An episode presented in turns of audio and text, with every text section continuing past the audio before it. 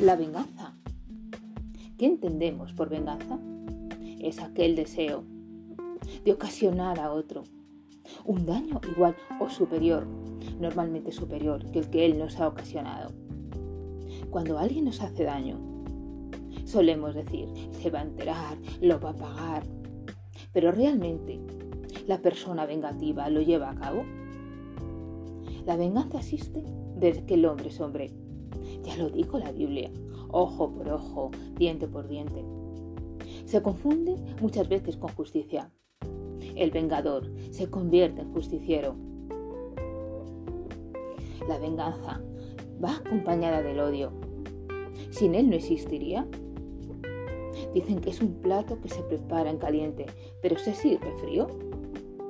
Necesitamos el fuego del odio, el caldo de cultivo del rencor, el aderezo de la ira. Y se necesita un buen cocinero, prepararlo bien, maquinarlo bien.